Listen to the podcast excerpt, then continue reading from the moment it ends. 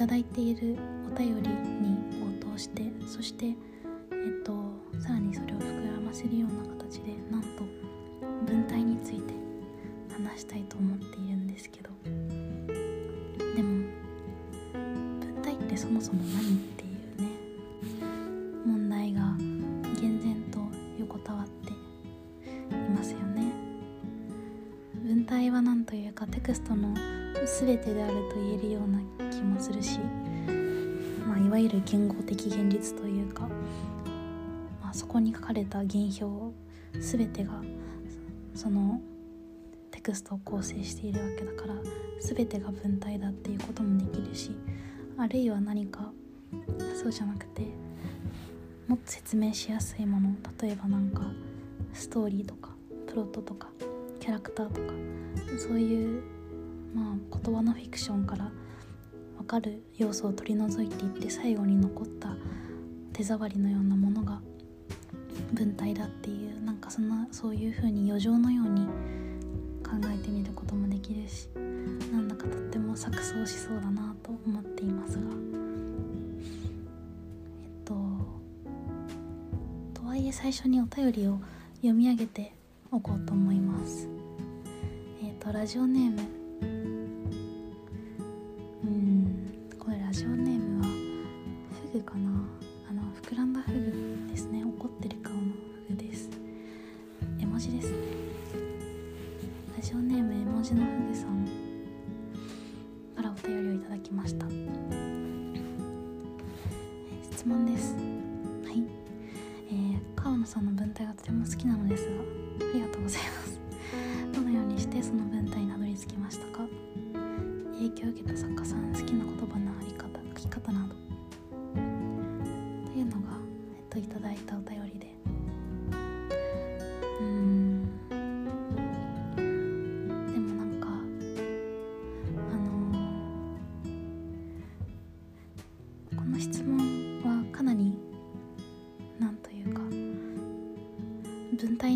する言及の仕方としてすごくちゃんとした質問ですよね。文体にたどり着くっていうのはなんというかどうやったらそういう文章を書けるんですかっていう問いではなくてつまりその文体をある種制圧するというか100%コントロールすることが可能だと考える人であればあのたどり着きましたかっていう聞き方はしないと思うんですけどここで多分「たどり着きましたか?」って書いていただいているということはあの何て言えばいいんでしょう、まあ、文体っていうのがある意味では何というか中道体的というか望んで書くものでもありつつ他方で無意識の中で作られてしまうなんか身体性を帯びたものだっていうまあね文体に身体性があるって思ってしまうのはなんか文体の体っていう日本語に引きずられすぎてるのかもしれないけどでもそれにしてもやっぱり身体性ってあるとありますよね。だからあのー質問の内容は文体のハウツーではなくてどうやってたどり着いたんですかっていう問いなのです。そしてこういう問いだからこそ多分本当は答えることができるのだと思いますね。影響を受けた作家好きな言葉のあり方書き方なんかこれはどこかで読んだんですけどあの言語学のソシュールっていると思うんですけど何かどこかで読んだところによればソシュールはもともとはなんかアナグラムの研究をしたかったらしい。でなんかそれはどうしてかというといろんな詩を読むとあのアナグラムによって成り立っている詩というものがすごいたくさん見つかる。で、まあ、そのための何か技法のようなものとか、まあ、詩人たちが意識的に例えばその、えっと、シューが研究しようとしていたのはラテン語の詩だったそうですけど、まあ、ラテン語の詩人の間であの脈々と受け継がれている技法秘密の技法とかが実はあるんじゃないかとかそういうことを調べようとしてあの調査をしたりあるいは当時まだ数少なくいいけれども残っていたあのラテン語で詩を書くことのできる知識人とかに聞いてみたりしたらしいんだけれど。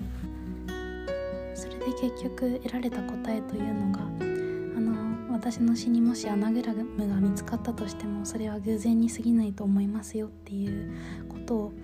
えーと、言われただけでしたっていうそれであの、まあ、ソシュールはアナグラムを研究するのをついに諦めてそしてまあなんか今よく知られているなんだろうあのラングとパロールとかありますけど、まあ、今よく知られてる方の研究に注力するようになった。でだからアナグラムがあったとしてもそれは偶然ですよっていうのはあの仮にメカニズムがその指針がアナグラムの詩を生み出すメカニズムというものがどこかにあったとしても少なくともそれは詩人の意識の訴状には上っていないらしいっていうことですよね。だからあのー、そうなんですよ。なんかの質問今回のお便りをいただいてから私も結構文体の理論のようなものというかでどうやったら語れるんだろうっていうのを考えていたりするんですけど多分なないんですよね。っていう。まあなんか日本語の文体かいう言葉はあり、まあ、特にあの多分今こういうのはあるのかどうかわかんない。多分文芸批評の分野ではなさそうな気がしますけど、まあ、昔はなんかそのなんだろう。まあ古文古文っぽい文体とか現代っぽい文体とかあるいはなんか兵士が使う言葉とかなんかそういう風にまあ文体を分類するみたいなそれは坪内逍遥とか谷崎とかもなんかそういう分類をしていたことがあるらしいけどまあでもなんかここでもと私たちが普段文体っていう時に別になんかそういうあこの人の文体はお姫様っぽいよねとかこの人の文体はあの兵士っぽいよねみたいなそういうね分類をしてるわけではないというかむしろなんでその作家にはそういう文体で書けてしまうのかっていうどうしてもさなぜだって読んだら分かりますよね。村上春樹の文体が 村上春樹だって読んだら分かるみたいなことがあって。まあそれは特徴を述べることはできるけどじゃあどうやったらそれが無意識に書けるのかっていうのはもちろんなんか特徴をこう大きく強調してあの何というか漫画風にというかギガ的に書くことっていうのはできるかもしれないけどあの文体を完全にコピーして一つの作品を書くっていうのはうん多分似たものは書けると思うけどなんか違うってわかるんじゃないですかね。どうなんだろう。分かりません。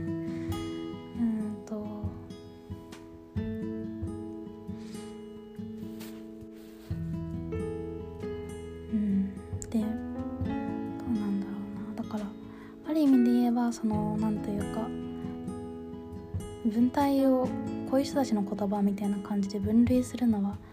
まあ、さっきのソシュールの話じゃないけどラングとパロールで言えばラング側の分類で、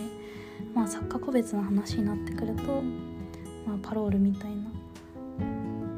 ことになってきて多分文体っていう時みんなパロールの話をしているんだと。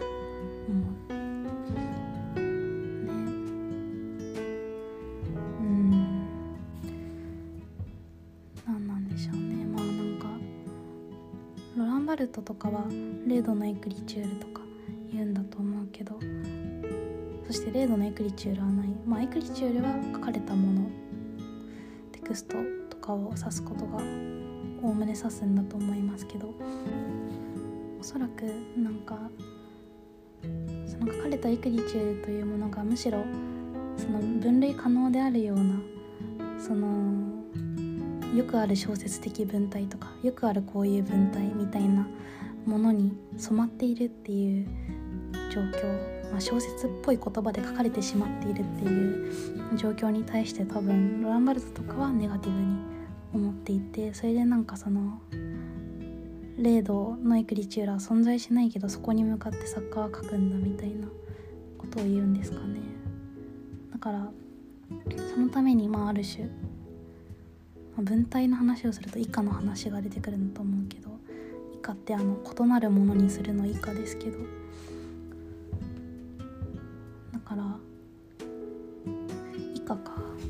かはその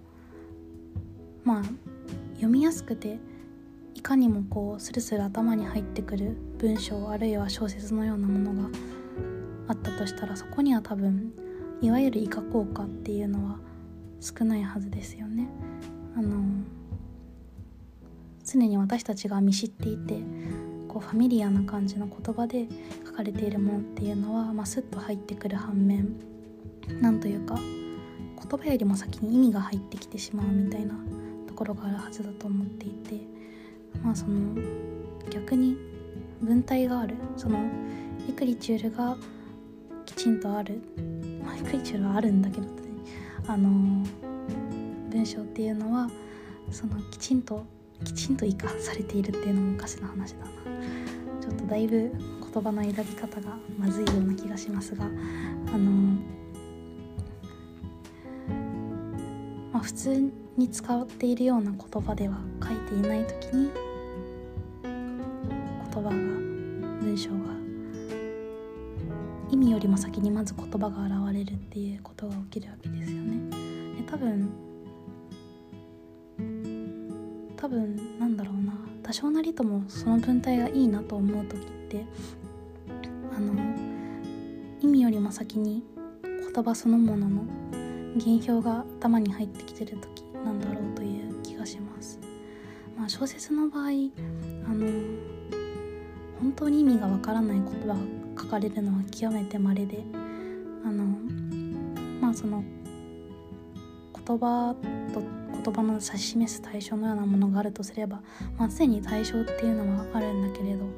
対象の方が遅延してくるような言葉つまり読む方もコストをかけないと読めないような言葉の方にまあ文体があるのだとしてうん。で多分あれですよね。そのもはや言葉があまりに強く厳然しすぎて対象の言葉が指し示す対象の方が遠くなっていくような地点に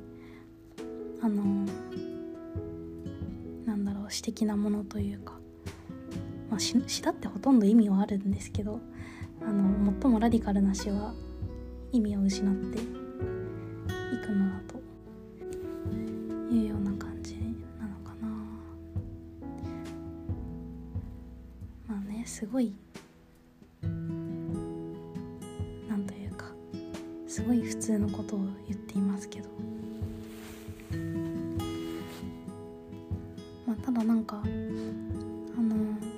が文体と聞いた時にあの思うのは文体はとはいえその手触りだけで構成されているわけではまあこれは定義の問題でもあるんですけどあの語りの問題というのは文体は常に含んでいると思っていてだから文体があるっていうのは、まあ、さっき読みづらい生かされたっていう話をしたので、まあ、装飾的であるっていう風に考える人が割合いるんじゃないかと思いますけどまあおそらくそうではないというかあのそぎ落とされた文体というかそのミニマルな文体があるって信じている人がいるとすればもうそれは、まあ、はっきり誤りだと言いたいというか誤りだと思うしそれって多分あからさまに何かの規範に縛られていてあの多分その人が想定している最も研ぎ澄まされた文体っていうところに多分なんというか権威を認めてしまっているのでそれはうん。だから私はそれを聞くとものすごく強く反発したくなるんですよね。あのシンプルな文章を研ぎ澄まされたあのそぎ落とされた簡潔な文体。いやそれって本当に簡潔なんだっけって。そうじゃなくってそういう書き手の身体を表したというかそうそういう言葉を書く身体を持った書き手をスタンダードだとみなす言説の中に取り込まれてるからそう感じるんじゃないっていうことを思うわけです。だからその結局そぎ落とされた言葉が一番いいよねって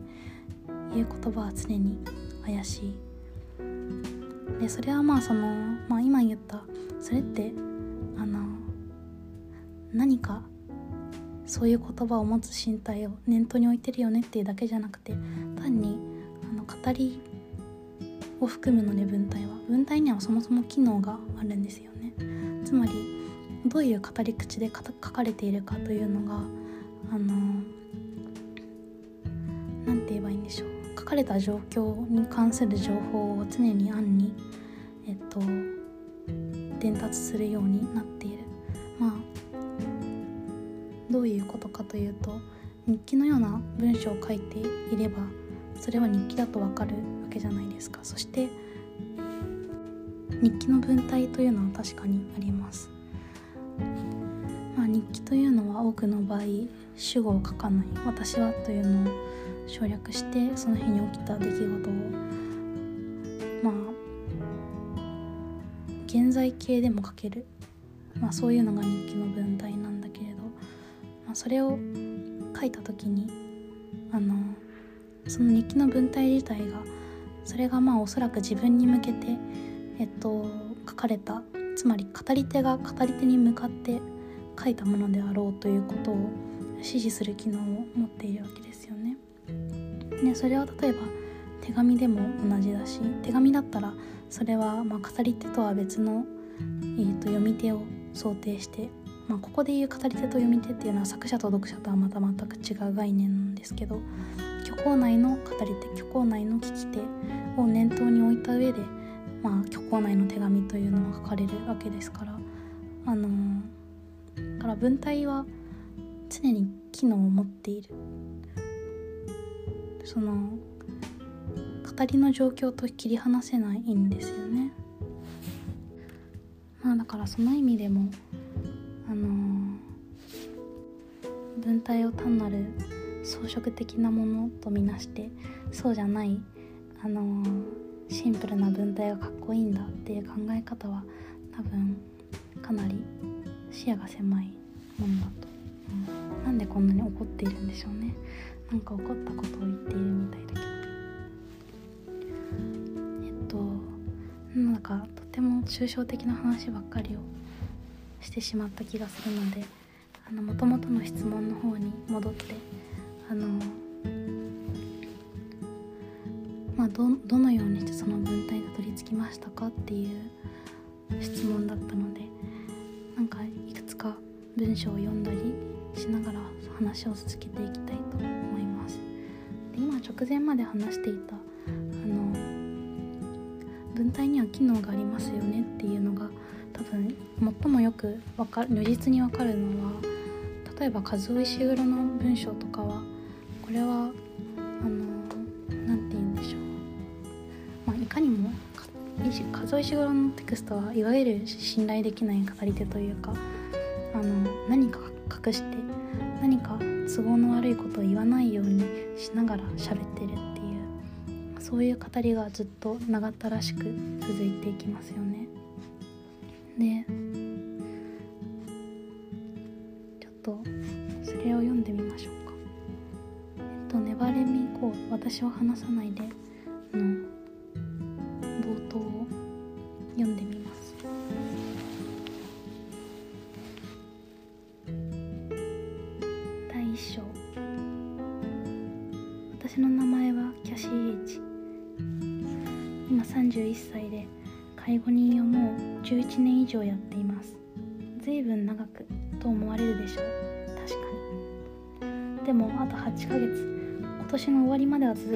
しいと言われていてそうするとほぼ12年きっかり働くことになります。本当に長く勤めさせてもらったものです。私の仕事ぶりが優秀だったから。さあそれはどうでしょうか。仕事がとてもよくできるのに23年で辞めさせられる人がいますしまるで役立たずなのに14年まるまる働き通した人も少なくとも1人知っています。ですから長いからといって自慢にはなりません。ただ私の仕事ぶりが気に入られていたのは確かで私自身自負めいたものがないわけではありません。私が介護した提供者の回復ぶりはみんな期待以上でした。回復にかかる時間は驚くほど短く同様に分類される提供者など4度目の提供以前でさえほとんどいませんでした。あらこれはやはり自慢でしょうか。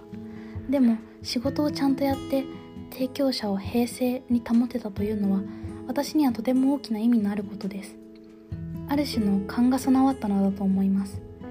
いつ付ききりで落ち着かせるかいつ見守っているだけにするかいつ言いたいことをとことん聞いてやるかいつ突き放しいい加減になさいというか。冒頭の少しを読んだだけですけどこれだけでもだいぶあの実際に語られている内容という情報量は指したものではないかもしれないけど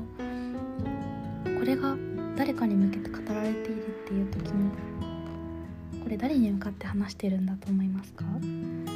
明らかに話しかけているっていうのは分かると思うんですけど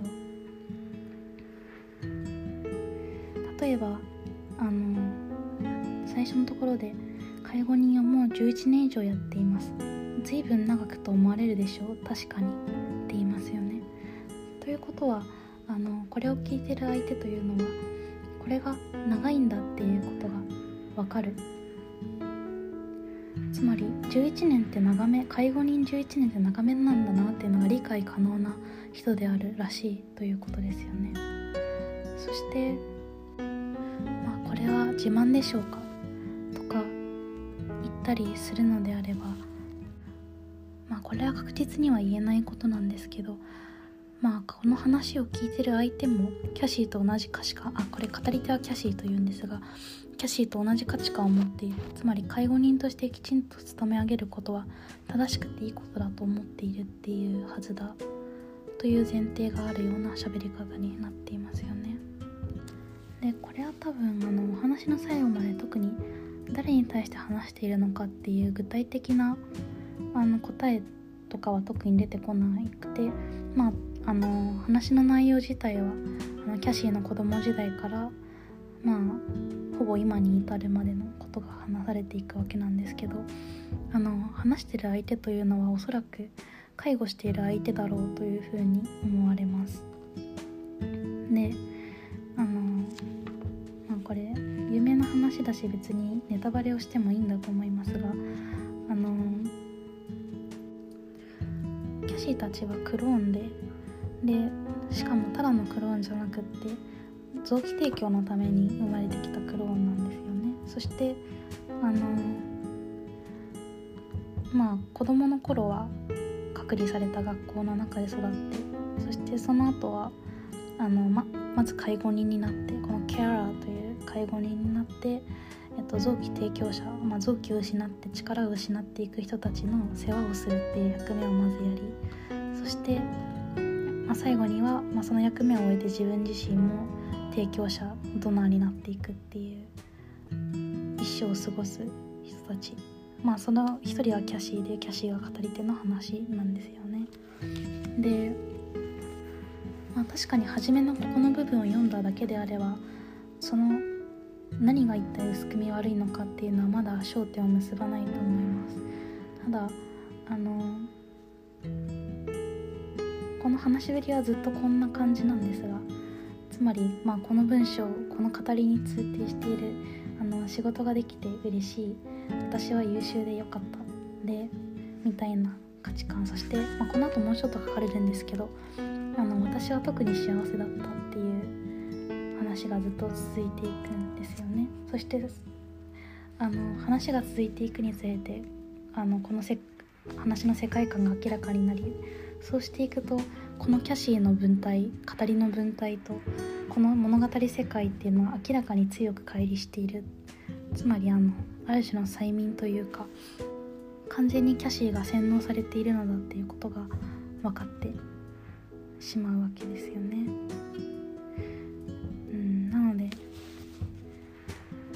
その意味でかなりテクニカルにこの文体は効いていると思います。まあ、これはあのメタフィクションの話回でもお話をしましたけどこういうその虚構内に語り手と読み手っていうのが、まあ、この場合は語り手と聞き手だけどっていうのが、まあ、あの本虚構の内部に想定されるようなフィクションなのでまあこれもある種の佐木さんの言うパラフィクションに近いフィクションなのかもしれません。であとは何だろう多分これの似たパターンで結構デスマス調で書かれてるテクストってパラパラフィクション的なんですよねというかデスマス調の文体っていうのがそもそも誰かに対して話してる時に使われる前提なので同様にデスマス調の文章でこれはなぜか私は結構好きななぜかじゃないな普通にめっちゃ好きなテキストですけど川上弘美の短編の「おめでとう」を読もうと思いますがこれ多分短いから全部読めますねあの質問に先回り先回りでもないなすでにもうかなり遅いけどもともとの質問に答えるとあの影響を受けたというか私が遡れる限り一番遅くまで遡って文体っていいんだっていう風にこう直感した記憶は多分あの小中学生くらいの時に川上弘美を読んだ時なんじゃないかという気がする。てか中学生かな？なんかやっぱ小学生くらいまではお話の面白さを読む読書を主にしていた。いやまあ多分それだけではないんだろう。けどなんかまあ中学生くらいになるとお話の面白さじゃないところに文章があるっていうのをおぼろげに気づき始めますよね。で多分私の場合はその原体験的なものは川上弘美だったと思うのでこういうことを言うのはだいぶ恥ずかしいけどだからでもだからこのそもそもこのお便りが大変恥ずかしい質問なんです。なんかその文体はそもそもそのだいぶその人固有の身体的なものでありそれがいかに形成されたかというのはあの結構恥ずかしいけどまあ多少多少恥ずかしくてもいいんじゃないでしょうか。いいんじゃないでしょうかってなんだろう。まあいいや読みます。おめでとう。西暦3000年1月1日の私たちです。夕べは随分風が吹いたので今朝も少し波が高い。風は怖いです。風が吹くといろいろな音が来る。ボーボーボーボー。ザンザンザン。ルルルル。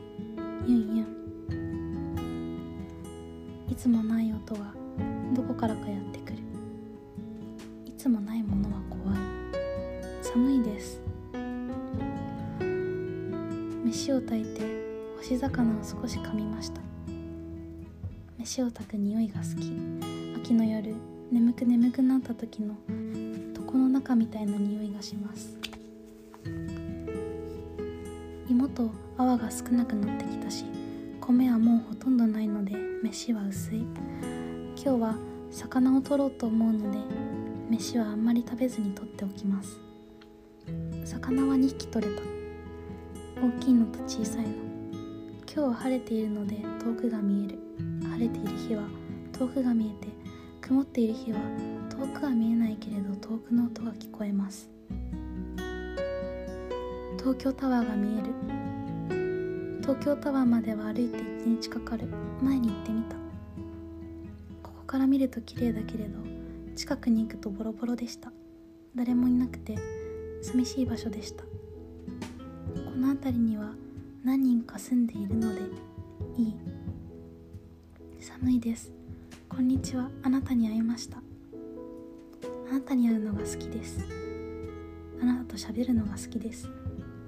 干し魚は美味しいね。昨日大きな入り火を見ました。入り火は赤い。冬の初めの葉よりも赤いです。あなたと少し抱き合いました。腕をあなたに回してあなたも腕を回してくれてギュッとするとあったかいです。魚は岩の上に置いてしばらくギュッとしました。たは草の匂いがする。誰かに会うのは3日ぶりです。4日かもしれません。7日かもしれない。日を数えたり言葉を喋ったりするのをやめてはいけないとあなたのお父さんが言った。この島には昔はもっともっとたくさんの誰かが住んでいた。今は少ししかいない。東京タワーが綺麗です。近くに行くとあんなにボロボロなの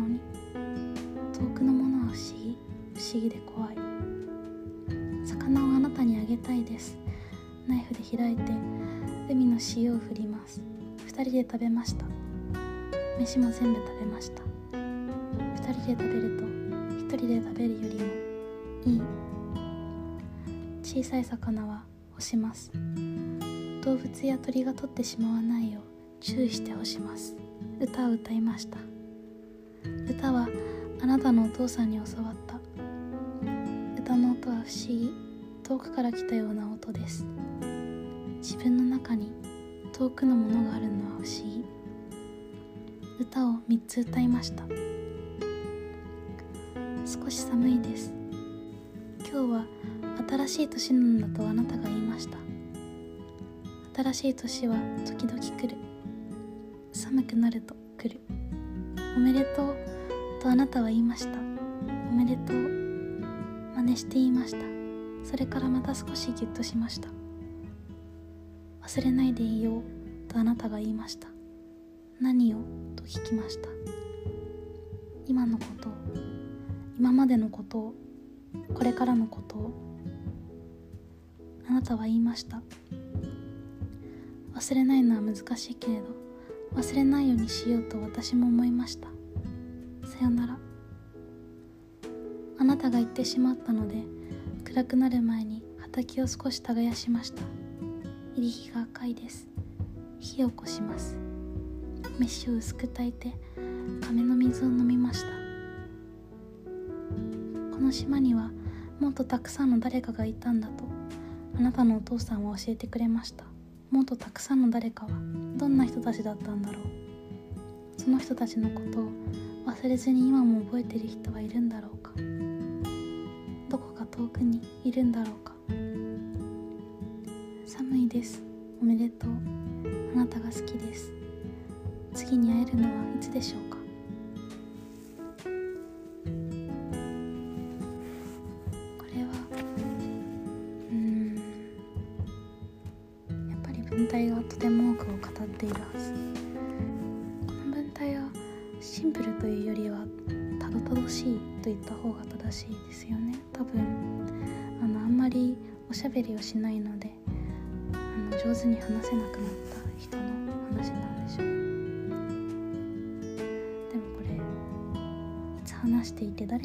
ているのかっていうのは多分一読しただけではパッとわからないし多分あえてわからないように書かれているんだと思います。だから多分これはあのあなたと書いてあるけどきっと集合的な他者というか他者の全てを表すようなものとして多分あなたと読むこともできるようにあえて具体性を落としているのだと思う。文体でとして言えばあの例えば飯を薄く炊く。飯を薄く炊くって例えば一番最初に「飯は薄い」って書いてあるけどこれって読んだ時にはん？どういうことだろう？って不思議な響きを帯びて聞こえるけどこれは後半の方でまた薄いという言い方がもう一度出てきていてそれはあの米を薄く飯を薄く炊くっていう言い方がされているんですよね。だからあの多分釜のお釜の底に少しだけ米が炊かれているそういううっすらご飯を食べている様子なんだとあとこれ東京タワー出てきますけど東京タワーは全部カタカナで書かれているんですよね東京もタワーも。だからあのある種ちょっとロボットっぽいというかあのつまり私たちが普通に考えれば普通に言えるはずのことをあのわざわざパラフレーズして新しいものとして言っている場面がある。多分それの一番あの象徴的分かりやすいのはあの新しい年は時々来る寒くなると来るっていう言い方があるけど多分これがまあなんか冒頭で話したいわゆる以下というかあの新しい年は時々寒くなると来るってまあもちろん私たちは知っているんだけどそんな言い方をしたことがあったかどうか。でもあの日付やまあ時を数えることや言葉を話すことをほとんど放棄したような人たちにとっては新しい年は時々寒くなるとやってくるんですよね。だからこれもその文体上の効果として働いていつつ、まあ、文体自体が機能を持ってその世界を示してもいるっていう当たり前だけど二重のことが新しい年は時々来る寒くなると来るっていうこの言い方で思い出すのはあの光と死後ってあのベストセラーの歌集が犬の背中座の歌集がありますけどあの吉田康弘さんの歌集ですよね。であのまあ短歌短歌と文体の話か。まあね私も短歌を書くんだけれどそれは多分私の文体にもちろん影響はしているでしょう。っていう話はまた後ほどするとして。えっとまあさっきのその1年は時々寒くなったら来る、まあ、なんか光と死後ってそういう感じなんですよね。まあ全部ではないにしても。でなんか私がその意味で一番印象的なのはあの次の短歌なんですけどその辺であなたが壁に手を這わせそれから部屋が明るくなったこれで一種なんですけどその辺であなたが壁に手を合わせ這わせそれから部屋が明るくなったこれって何なんだろうって当然壁のスイッチをてか電気のスイッチを押したんですよねあなたが。でなんか電気のスイッチをあなたが押すってあのどう考えても短歌の31文字より短く言えるんだけどそれをわざわざ31文字かけて言っているんですよねその辺であなたが壁に手を合わせそれから部屋が明るくなったであのなんか装飾っていうか短歌って結構多分掛け言葉とかを習うせいだと思うけど31文字の中にいかにイメージとか情景を詰め込むかっていうものそういうゲームだっていう風に思ってしまいたくなるというかなんかだと思うんですけどあのこの吉田さんがやっていることはその真逆でむしろどこまであの薄く言葉を並べることができるかっていうことですよね。というかまあその装飾的なというか短歌感ある種の短歌感に対するアンチテーゼとして一つの前衛的なものとして捉えてもいいのかもしれないけど私は結構素朴にそのなんだろう短絡して捉えることつまりこうカロリー低く捉えることが可能であることにわざとうっすらとカロリーを費やして長く言うっていうのは大事なことだと思うんですよ。そのよそれでその言葉の長さに従って知覚を細分化していくことができるはずなので。だからこれはあの一つの何というか良き文体のあり方の一つだと思います。問いに答えるでどうだろう。これあのとがきを模した。短歌があってそれが短歌連作があってそれがとっても面白いんですけど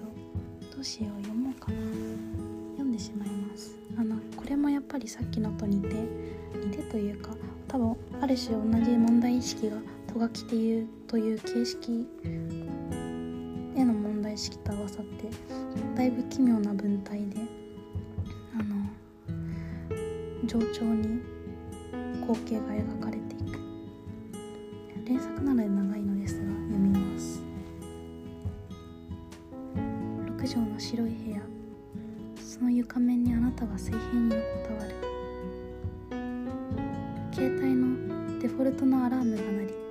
もう一度鳴りあなたは起きる。昨日のことはいくらか覚えている。床は白くて床は冷たい。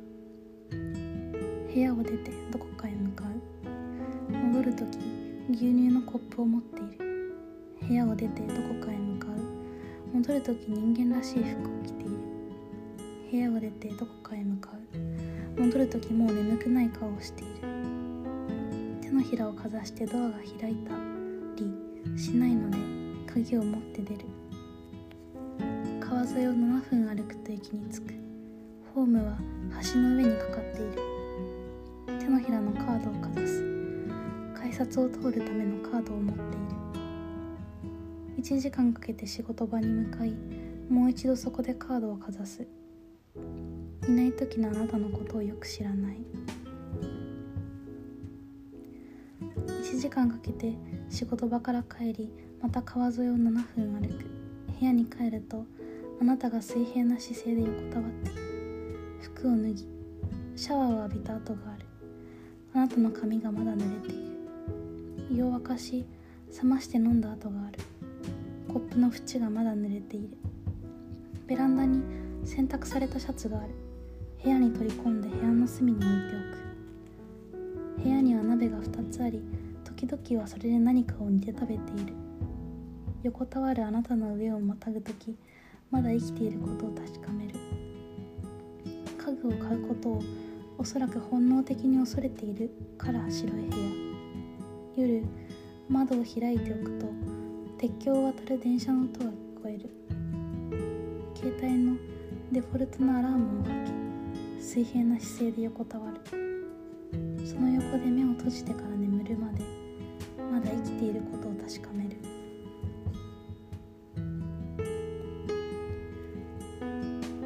まあこれこれはね多分視点の問題がすごく難しい短歌なんですその話をしていると全然違う話題になってしまうのであの元の話題に戻ると例えば部屋を出てどこかへ向かう戻る時牛乳のコップを持っているとか戻る時人間らしい服を着ているとか戻る時もう眠くない顔をしている。これってまああの部屋のどこかに定点のカメラがあってそして部屋の中だけをその短歌の語りの焦点は持っているわけですよね。でそうするとその、まあ、部屋というのは多分寝室なんでしょうけど寝室を出てどこかに向かって戻る時牛乳のコップを持っている。まあ多分キッチンに行って牛乳を注いで持ってきた。部屋を出てどこかに向かう戻る時人間らしい服を着ている。うんこの人は寝室じゃない場所に服を置いているんでしょうねきっと。だから着替える外に部屋の外に出て着替えて戻ってきたのでしょう。そして同様に戻る時も眠くない顔をしている。これは多分洗面所とかに行って顔を洗ったりしたんだと思いますけど。だから説明的にはいくらでも言える。そのあなたはキッチンに行って牛乳をコップに注いで飲飲もうとするとかえっとまあ着替えるとか顔洗うとか。いくらでも言えるんだけれどそうではなくてあくまでそのストイックに一つに視点を固定してつまり他の場所があえて見えないように情報量を制限してその中で語るっていう文体があってそうすると言葉は引き伸ばされるんだけどその分、まあ、言葉の方が厳然するしその言葉が先に来てそのそれを経営した知覚というのは多分あの普通に意味をすっきり受容した時とは全く違う体験になっているはずなのでだから、まあ、一つには文体はあの必ずしも装飾的なものではないっていうのがいくらかの例から分かったような気がしますよね。あとはそうだなあの例えば「ビトゲンシュタインの愛人」という本がデイビッド・マークソンの本がありますけどむしろ言葉しか厳然しない本というかなぜなら世界が終わっていて語り手しかもう存在しないからですよね。で語り手はどうやら一人で移動しながらタイプライターを叩き続けていて、まあ、そのそれ自体が語りになっているとこれも若干読んでみたりすると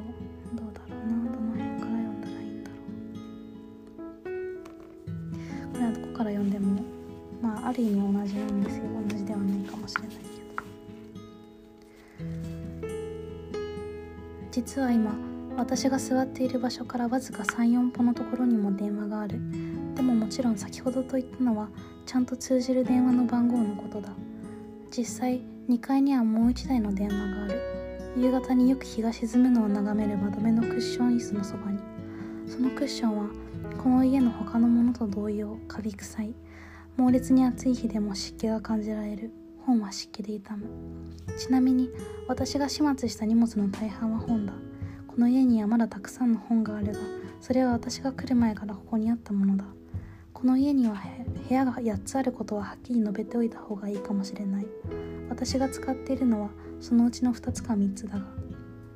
実はここ数年折に触れて本を読んだ。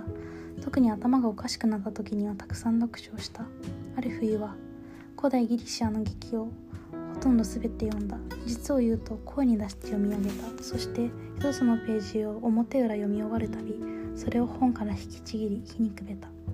私はアイスキュロスとソフクレスとエリピデスを煙に変えた。考え方によってはそう言えるかもしれない。別の考え方では私が煙に変えたのはヘレンとクリュクリュタイムネストラとエレクトラだと言えるかもしれない。どうして自分がそんなことをしたのか私にはさっぱりわからない。どうしてそんなことをしたか分かっていたのなら私は間違いなく狂っていなかったことになる。狂っていなかったのならそんなことをやるわけがない。前の2つの文には特に意味がない気がする。いずれにせよ休校を読みページを焼いたのが正確にどこだったのか私は覚えていない。ひょっとするとトロイア遺跡を訪れた後だったかもしれない。そもそもそれがきっかけで劇を読む気になったのかも。ずっとこんな調子なんですけど。あのこれはもう文字しかない。いや文字しかないわけじゃなくて意味はあるんだけど。あのここまで引きちぎられると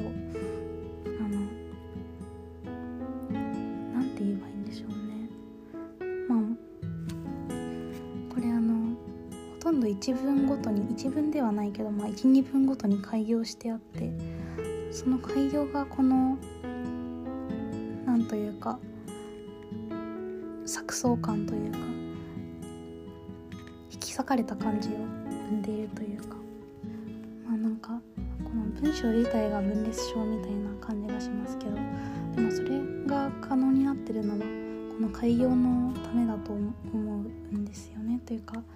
これは私の考えではなんですけどおそらくあのむしろそういう効果を出すために開業しているんじゃなくて開業してるからこういう文章を書けたっていうのが多分実際のところだと思います。まああのまあ画家とかだと結構何かを何かを書いてその線が次の線を引き出すみたいなことは画家の場合はまあなんかイメージしやすいし確かにって思うというかつまりあの意識は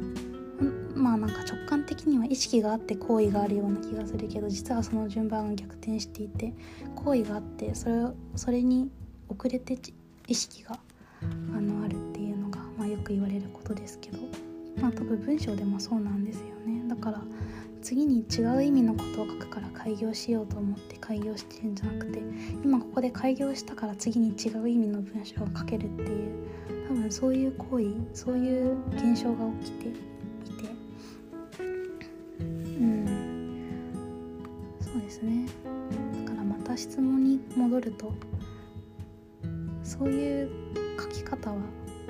いいことだと思うというかつまりあのもちろんさまざまなコントロールは必要だけどその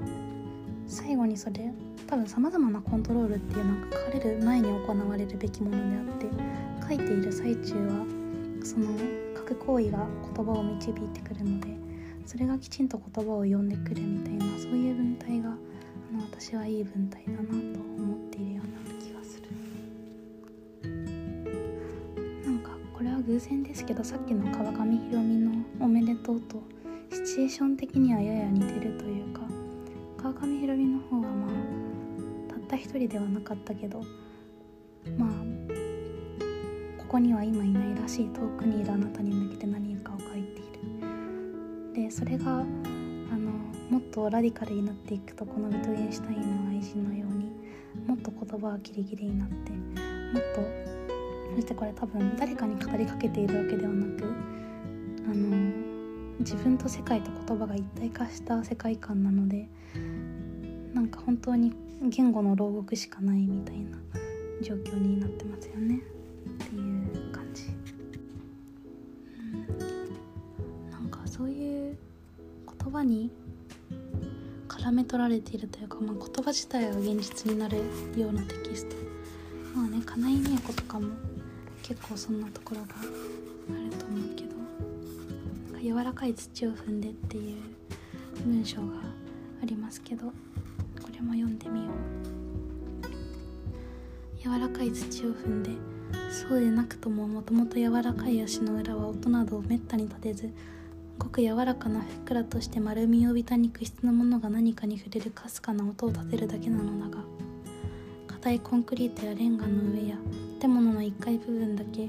正面の壁と床に地すばのようにだんだらに張った灰色と黒の大理石。小さな山陽中の化石の断面が磨かれた石の表面に浮かび上がっていることを教えてくれたのは1週間おきに日曜日ごとの午前中に清掃会社から建物の廊下と窓を掃除に来る青色のつなぎ服。襟のところに赤い線があって胸に赤色で会社の名前がローマ字で書いてあるのだがそれをわざわざ読んでみたことはない。起きた片言の日本語をしゃべる青年だったか。いつもカセットで台湾語か中国語の流行歌手の歌う歌をボリュームを上げて書きっぱなしにしていてそれは時々知っているメロディーのことがあり夕方散歩に出て気がつくとその歌を。会いたい人はあなただけ分かっているのに心の糸が結べない。口ずさんだりしていることがある。それとも新聞配達の青年だったろうか。には山陽中の形がきれいに浮かび上がっていて夏でもひんやりとしているのだが硬いコンクリートの上や大理石の上を歩く時には戦士の爪を物をつかもうとする時のようにいくらか広げて伸ばし気味になるのでかすかにカチカチとなる乾いた音薄紫がかった中が空洞になって幾重にも基地質の組織が重なった半透明の小さな釘爪の突端が硬い床に触れる音を立てるのだが今は柔らかい湿った赤土のように見える散り落ちた赤茶けた松葉の町った都市の上を忍び忍び足ではなくゆったりとして落ち着き払った足取りでゆっくりと歩いて湿ってザラザラしたオレンジ色の鼻孔を少し膨らませ白く光っているひげの先に小さな水玉をきらめかせながら猫がやってくるのが右朝日の当たっているレンガで周囲を敷き詰めた家の池の旗で立ち止まりレンガ1個の横幅分の高さの縁がなんか読めなくなってきました。これはこんな感じであのウィトヘンシュタインの愛人はむしろ短い文章がどんどん続いていたわけだけどこれはなんか5ページくらい丸がないですね。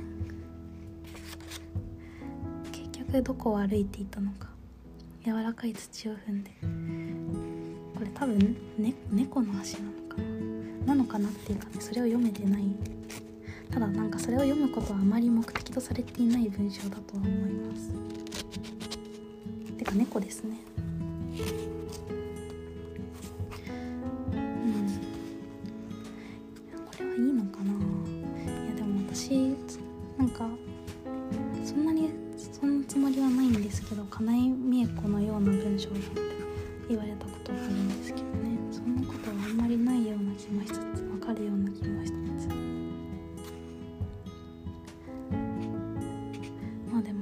もこれこそ明らかに書いてしまったものが次の文章を読んでいて入れ子状になって話が進んでいくまあそれがダッシュとかカッコとかで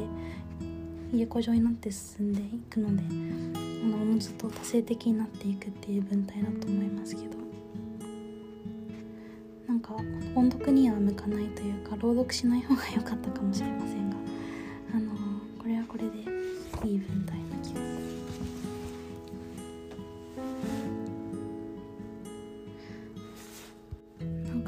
この調子であの私が印象的だと思っているつまり私が無意識に影響を受けているであろう文体を紹介していくことはできるんですけどなんかあのすごい口とか喉が痛くなってきたのであのあえてあのまあ具体例の紹介を突然終え最後にその文体にたどり着きましたかっていう問いにもうちょっと直接的に答えてみるとあの私は結構あの文体と呼ばれるものに、まあ、なぜかこだわりがあるらしい。なんかうんどう言えばいいんでしょう、まあ、自分が文章を書いている時にあの時間がないせいで良い文章を書けないっていうことはもちろんよくあるんですけどあの適切な時間と労力をかければなんか答えが見えているという感覚がある、まあ、答えが見えているというかそれは見る見ているんじゃないんだけどあの書いたり書き直したりする作業の中でその言葉と自分の相互作用がここに落ち着くべきだっていうそのなんか感覚っていうのをきちんとわかるのですっていうつもりでいるんですけどそしてあのそのようにして書かれた自分の言葉のテクスチャーというものになぜか自信を持っている。まあ自信は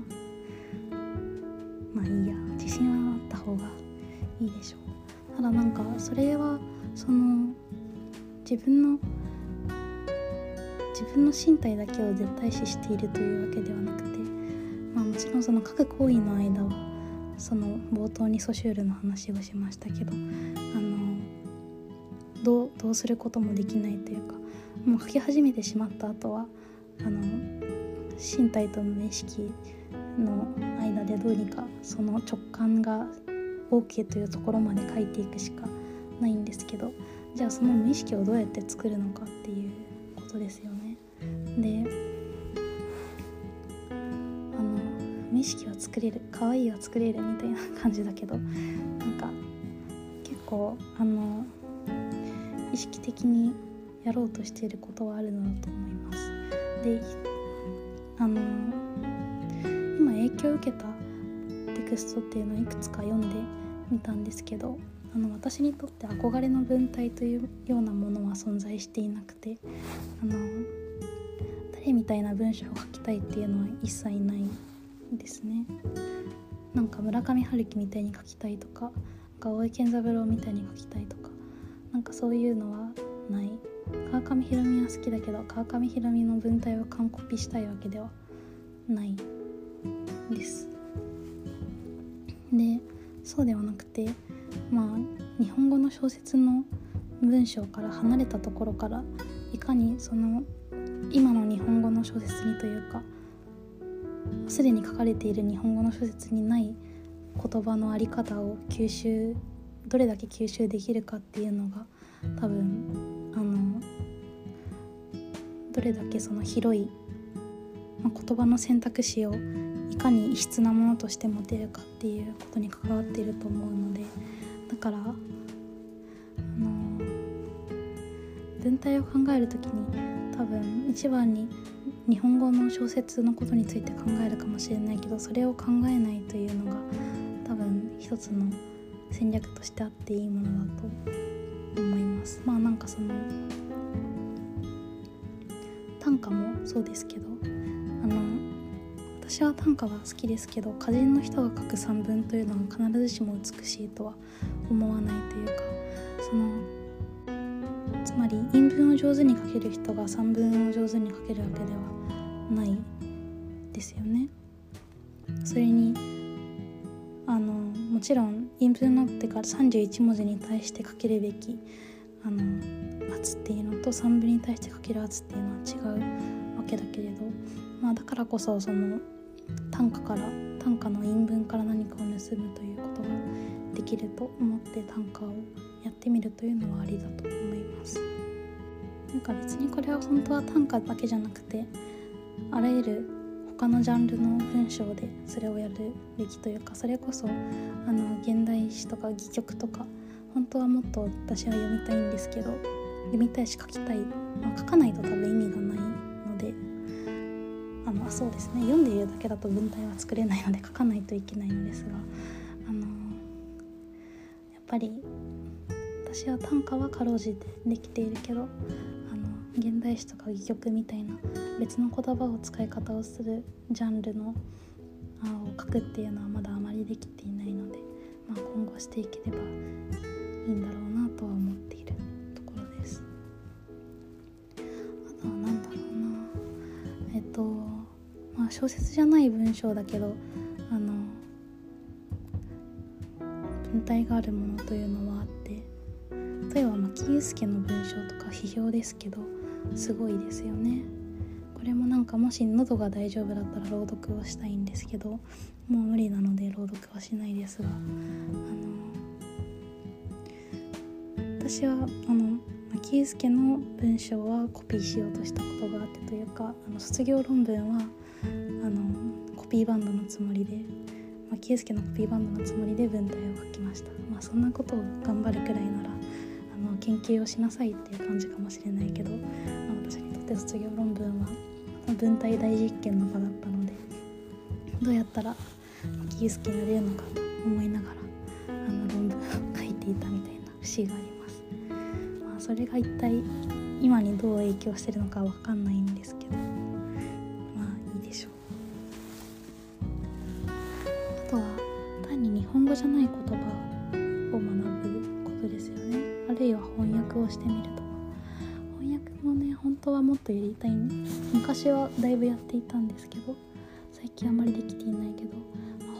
するっていうのはまさにあの、まあ、もちろん翻訳は深い読みの作業ではあるし、まあ、本職の翻訳の方っていうのはあの当然いかに原文をまあ原文に近い質の文章をまあ、この別の言葉に置き換えるかっていうところのプロフェッショナルなわけですけど、まあ、少なくともアマチュアでやるのであればあの翻訳という営みをその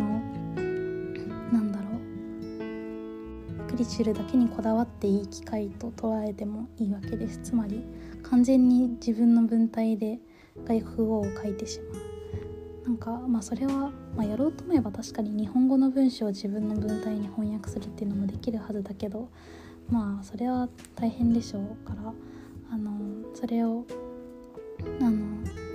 翻訳でやるとかはいいですよね。やりたいな思っとって思っています。あとはあの私が翻訳をするということになると大体というか英語しかできないので英語を訳すことになるんですけど多分本当はできたらいいなと思っているのは韓国語ででどうしてかというと、まあ、日本語と韓国語は明らかに近いというか韓国語ほど日本語に近い言語はまあないと言っていいでしょう。であのただだ私は韓国語の翻訳ができない代わりに韓国文学の翻訳された本というのは結構読むのですがそうすると何が起きるかというと翻訳された後にも文体が残っているっていう事態になるんですよね。これはちょっとなんかあの説明するのが難しいので読んでみるしかない気がするんですけどあのまあ西洋言語の翻訳って、まあ、分かりますよというか翻訳文体ってあるじゃないですかいわゆるあの、まあ、それこそ村上春樹の文体は翻訳的だ翻訳の文体的だみたいなことが言われることはありますけどあの、まあ、確かにその傾向はあるというかあの英語訳した文章だよねみたいなニュアンス、まあ、フランス語だよねこれはみたいなのってなんとなく分かりますよね。でただなんか韓国語の場合は韓国語っぽさっていうのが先に来るというよりはまず翻訳じゃなさそう感というかこれもともと日本語だったんじゃないかみたいな感覚が先に来てそしてまあただも当然まあ読む前からそれがあの韓国の本だってことは知っているのであの、まあ、そんなことはないと分かりつつもまああたかももともと日本語で書かれた文章を読むかのような感覚で読むことができる。でその時何が起きているかというとほとんどそれは多分2人の人が書いた言葉を読んでいるようなものとして捉えていいだろうというかつまりあの作家と翻訳者の文体が入り混じっている感じがするんですよね。まあそれはあの他の言語の翻訳だとあまりないというか他の言語の翻訳はやっぱりもともとの意味があって意味に対して翻訳者が文章が出ているので、まあ、ほとんど翻訳者のものですよね文体は。ただ韓国の翻訳文学の場合はあの文体が複数の人の手からなっているっていう感覚をすごい強く感じます。で多分そのようにして書かれる文章っていうのは他になかなかないものだと思うのであのだから何て言うんでしょうね。その特殊な質から盗めるものもあるはずだという気がする。うん。そんな感じかな、まあ、なので日本日本文学の外部からいろんなところから文体を盗んでくるみたいなことをしてそうすることでこう、まあ、詩人が無意識のうちにアナグラムを作れるみたいな作用が王身体に起こしていくみたいな。